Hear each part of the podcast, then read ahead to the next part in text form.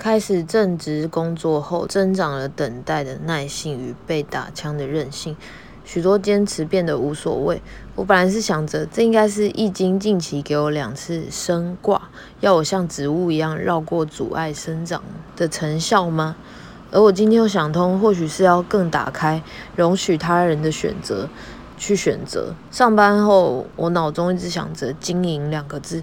对我来说，关系的经营就是容许让对方做他想做的任何事情，同时也容许自己做我想做的任何事情。这么一来，伴侣就会越来越漂亮，你可以看到他在绽放。我感觉一间健康的公司，职员应该都要像可可爱爱的吉祥物一样。这是我每天去上班的目标，散播一个吉祥能量。这么一来，续航力、配速的照顾就会成为首要条件。